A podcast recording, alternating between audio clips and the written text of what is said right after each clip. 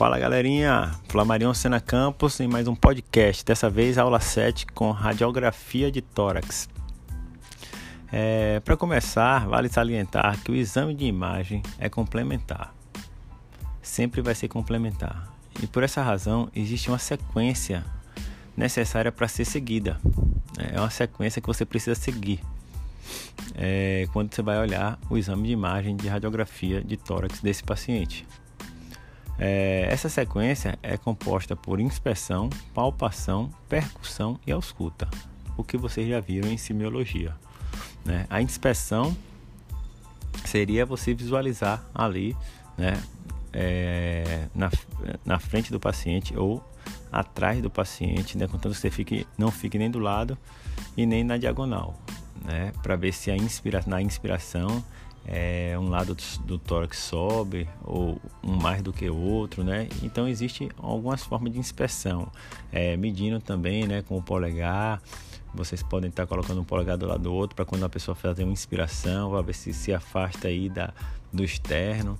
Então existem algumas maneiras. A palpação é você tocando no paciente, né, para ver se existe a exemplo, posso dar um exemplo aqui de enfisema subcutâneo. Quando você for palpar, né, quando você tocar na pele do paciente e apertar um pouco, você vai sentir que tem um. A, é como se estivesse apertando uma bucha, né, aqueles plástico bolha. Então vai acontecer aquilo que quer dizer que o ar passou para um tecido subcutâneo. Temos também a percussão, que é você é, percutir mesmo né, a caixa torácica do paciente. Isso vai lhe dar algumas dicas de como se o paciente está com a, a é, se o paciente está com pneumotórax, né, que é o ar na pleura. E, enfim.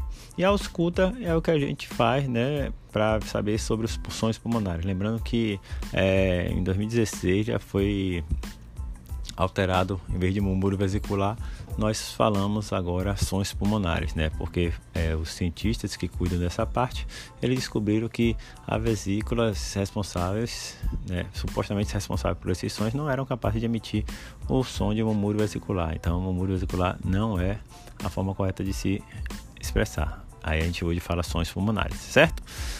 É, vale destacar ainda acerca da inspiração, expiração, né? bem como expiração forçada, porque na inspiração é, a gente utiliza os músculos intercostais externos né? e a expiração passiva é, e a expiração é passiva, né? que é o relaxamento dos músculos. Na expiração forçada, aí sim nós utilizamos intercostais internos, certo?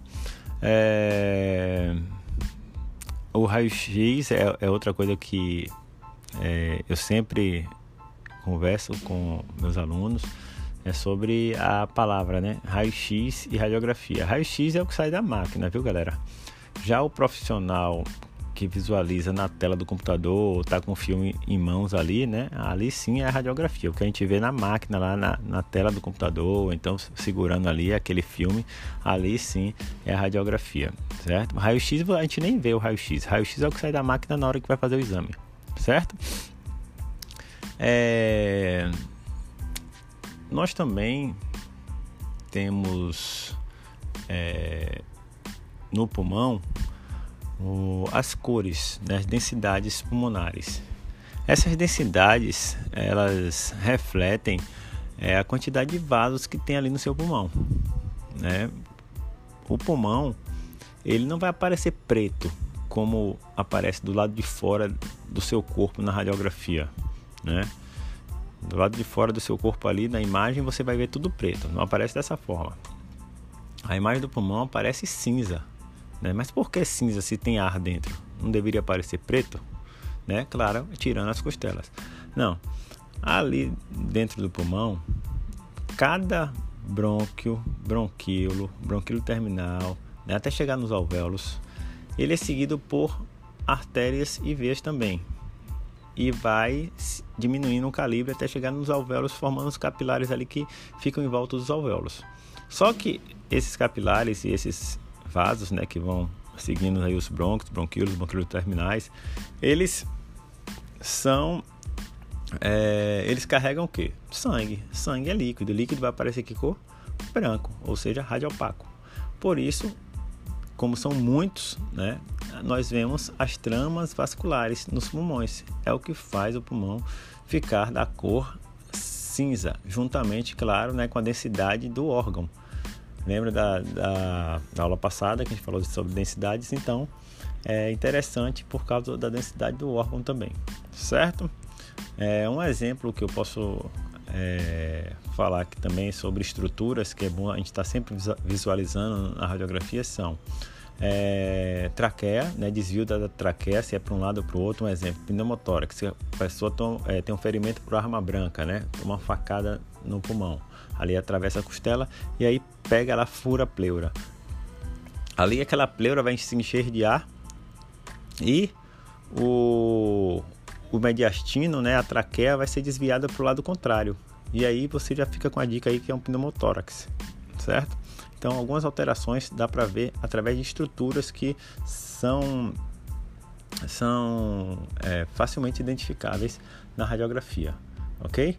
É, outras estruturas importantes é o coração, os arcos, né, intercosta os intercostais, os, é, o arco aórtico, temos também é, a cúpula diafragmática, os seios costofrênicos. Então, todas essas estruturas que nós visualizamos vão dar dicas para que é, nós é, tenhamos um, uma conduta né, correta, nós é, melhorar, é, podemos, para que nós melhorássemos, melhoremos o nosso é, tratamento, certinho? Um abraço e nos vemos no próximo podcast. Tchau, tchau.